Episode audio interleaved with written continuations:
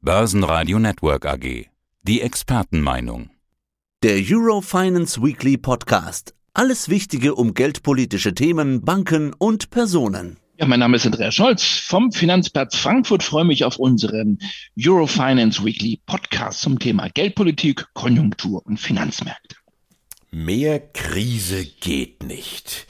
Das sagt nicht ich, das hat eine Kollegin in dieser Woche gesagt und hat somit die Situation beschrieben, weltweit und an den Börsen. Aber irgendwie die Kurse an der Börse sprechen eine andere Sprache. Und übrigens auch beim Euro zum US-Dollar, da hat sich der Wind wieder so ein bisschen gedreht. Und das, mein lieber Andreas, das liegt an Christine Lagarde. Die hat sich nämlich festgelegt zu Beginn der Woche, die Zinsen werden steigen am 21. Juli. Und im September auch.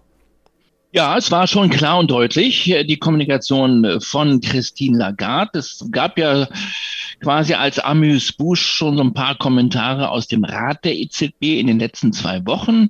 Wir sprachen ja unter anderem über Klaas Knot vor zwei Wochen, den niederländischen Notenbankgouverneur. Der hatte ja sogar 50 Basispunkte ins Spiel gebracht für den Sommertermin. Also wenn wir jetzt vom Sommertermin sprechen, dann sprechen wir vom 21. Juli, von der Zinssitzung am 21. Juli.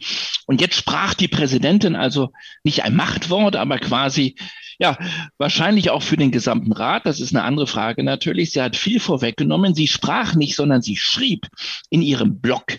Veröffentlicht wurde das am Montag, also gleich zu Wochenbeginn.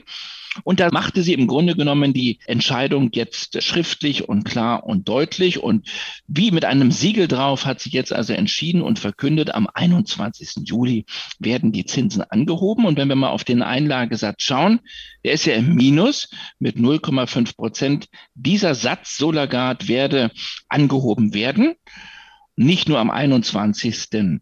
Juli, sondern bereits dann auch schon mit einem nächsten Zinsschritt im September. Also möglicherweise zwei kleine Schritte um je 25 Basispunkte auf dann null. Also sie hat im Grunde genommen in ihrem Blog das Ende der Negativzinsen verkündet und zugleich gesagt, dass Anfang Juli gleich zu Beginn des dritten Quartals auch die Anleihekäufe dann beendet sein werden. Das war ja immer so kommuniziert worden als die wichtige Voraussetzung für eine erste Zinsanhebung durch die Europäische Zentralbank. Jetzt haben wir es also schriftlich festgehalten und feststehend. Die Zinswende kommt. Die Chefin hat das Ganze bereits vorweggenommen. Schriftlich, das ist das eine, mündlich, dann nochmal quasi im Gespräch oder vielleicht in Diskussion. Es war ja das äh, World Economic Forum in Davos. Du warst auch dabei. Da hat es ja nochmal nachgelegt. Er hat sie nochmal nachgelegt. Das ähm, war dann äh, wieder so ein bisschen zweideutig. Also ich will jetzt nicht gleich von Lady Gaga sprechen, nein, aber sie hat so ein bisschen verwirrt dann wieder, weil sie nämlich in einem Interview mit den Kollegen von Bloomberg TV gesagt hat, am Dienstag, also gleich am Tag darauf, in Davos, die Zinsen, der Einlagesatz könne sogar im September schon positiv sein. So, jetzt wurde nachgerechnet. Also die sind bei minus 0,5, 25 Basispunkte am 21. Juli, dann sind wir bei minus 0,25. Nächste Sitzung ist dann im September. Nochmal 25 Basispunkte rauf, dann wären wir bei null. Dann hat sie aber gesagt, wir könnten aber auch vielleicht positiv sein, bereits im September. Und da haben dann viele rein interpretiert, vielleicht kommt ja ein großer Zinsschritt.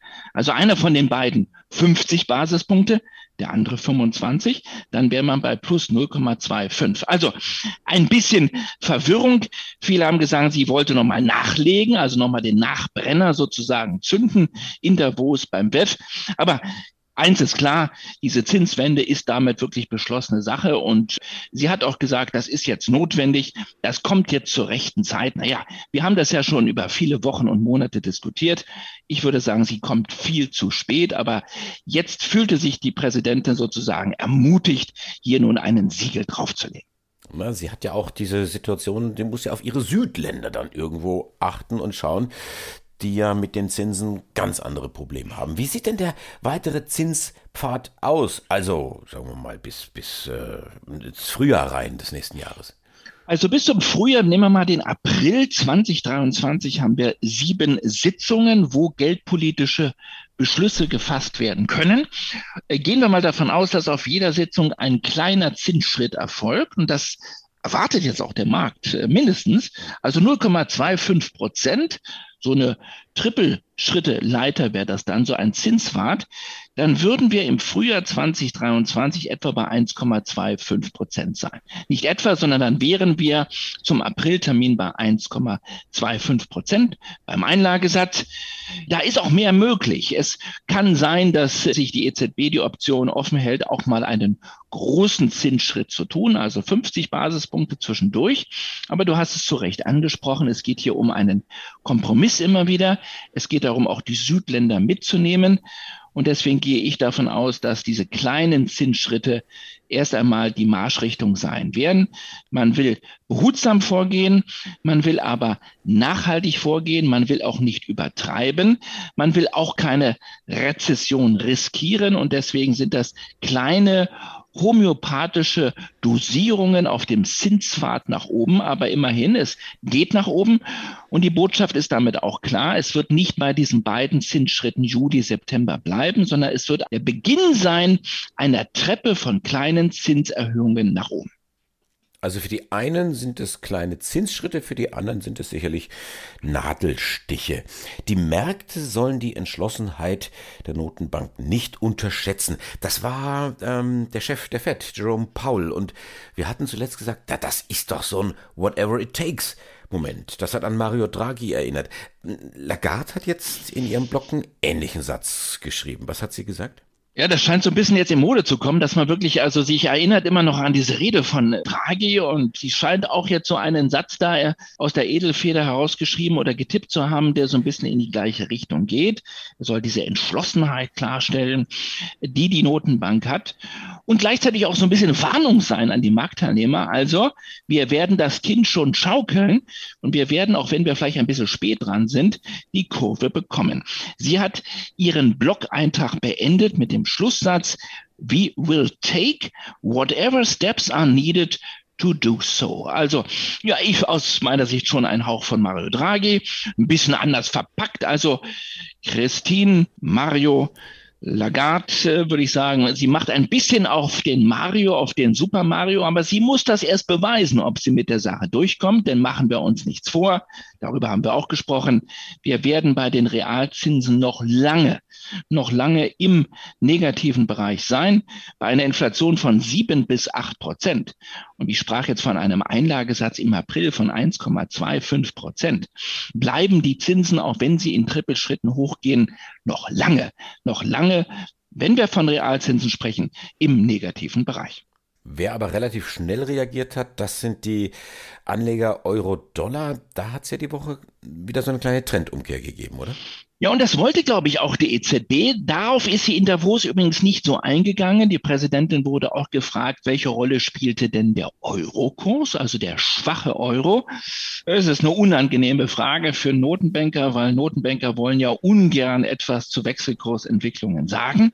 Sie würden niemals zugeben, dass der Wechselkurs also unmittelbar eine Rolle spielt, geschweige denn, dass sie irgendwie etwas mit dem Wechselkurs vorhaben, dass sie ihn beeinflussen wollen. Nein, das ist ein politisches No-Go. Aber wir haben natürlich den Euro in den letzten Wochen extrem schwach gesehen. Und wir haben ja vor ein, zwei, drei Wochen immer auch über das Szenario der Parität gesprochen. Wir sind ja unter die 1,04 im Tief gefallen vor zwei Wochen, waren nah dran an der Parität. Wir wissen, ein schwacher Euro ist quasi der Nachbrenner für die Inflation. Das heißt also, er sorgt für weitere Preisaufwertung.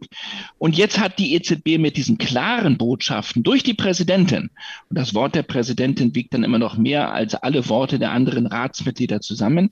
Mit dieser klaren Botschaft hat sie auch einen Umkehrschwung bei Euro-Dollar ausgelöst. Der Euro ist am Montag und Dienstag und das lag auch nochmal an diesem Nachbrenner aus Davos, von diesen 1,05 dann bis auf über 1,07 gestiegen.